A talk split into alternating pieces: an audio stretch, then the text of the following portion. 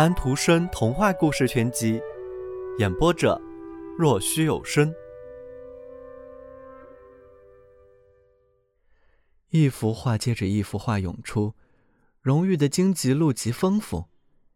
这里在黑色朦胧中坐着他，这个人测量了月亮上山的高度，他冲向了太空，到了天体和星宿间。他这个伟大的人，听到了。看到了大自然的心灵，大地在他的脚下转动。伽利略，他老年的岁月是在眼瞎耳聋中度过的，不被人承认的痛苦，令人难以忍受的荆棘刺深深地扎进他的躯体，完全无力举起他自己的脚。这脚在真理的语言被毁掉，在自己心灵极度痛苦的时候，曾以他堕地。他高声喊道。不管怎么说，地球就是在转动。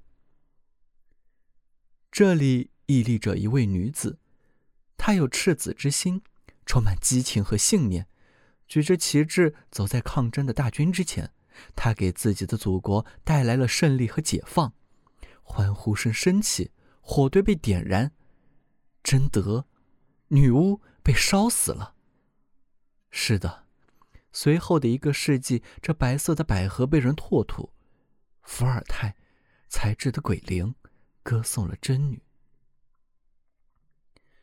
在维堡的古意世地，丹麦的贵族焚烧了国王的法令，这些法令在火焰中发光，照亮了时代和立法者，把一道光辉投进到黑暗的牢笼，在那里，他满头灰发，腰弓背驼。艰苦的用手指在石桌上画着，画出了沟痕。他一度是三个王国的统治者，人民的国王，市民和农民的朋友，克里斯汀二世。他在艰难时事中有着坚强的意志，敌人写下了他的历史。我们当记住二十七年的铁窗生活，同时不要忘掉他的血债。一艘船从丹麦驶出，高耸的桅杆旁立着一个男人。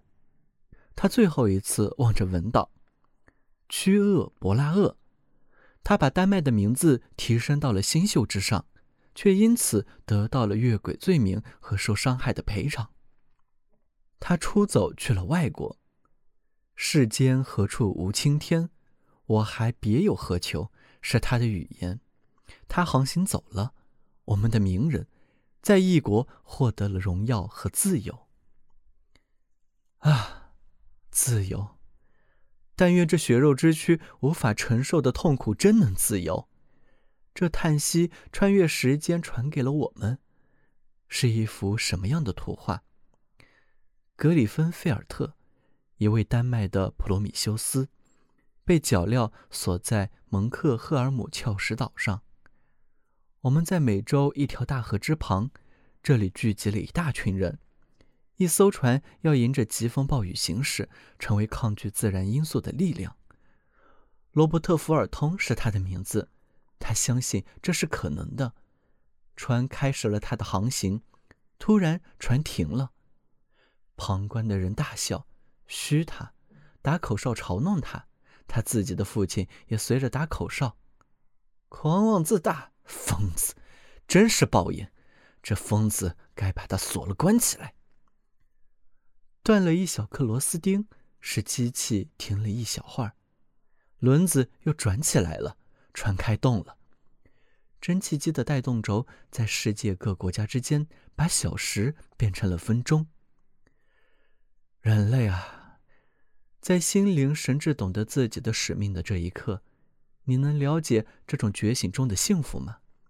在这一刻，在通向荣誉的荆棘路上遭到的一切打击，甚至那种因自己的缘故而受到的，都融化于康复、健康、力量和心明眼亮之中。不协调变为协调，人类看到上帝仁慈的显现降临于某人，通过他带给了芸芸众生。于是。通过荣誉的荆棘路显现为环绕世界的一个荣耀的光环，被选出在这光环下行走，不给他任何报酬，把他委任为在上帝和人类之间建筑桥梁的工程师，这是幸福的事情。历史的心智乘着强有力的翅膀飞越了时代，为了给我们勇气和安慰，为了给我们引人深思的平静，而在漆黑的背景上显现了通向荣誉的荆棘路。它不像在童话中那样在这个世界上以光耀和愉快结束。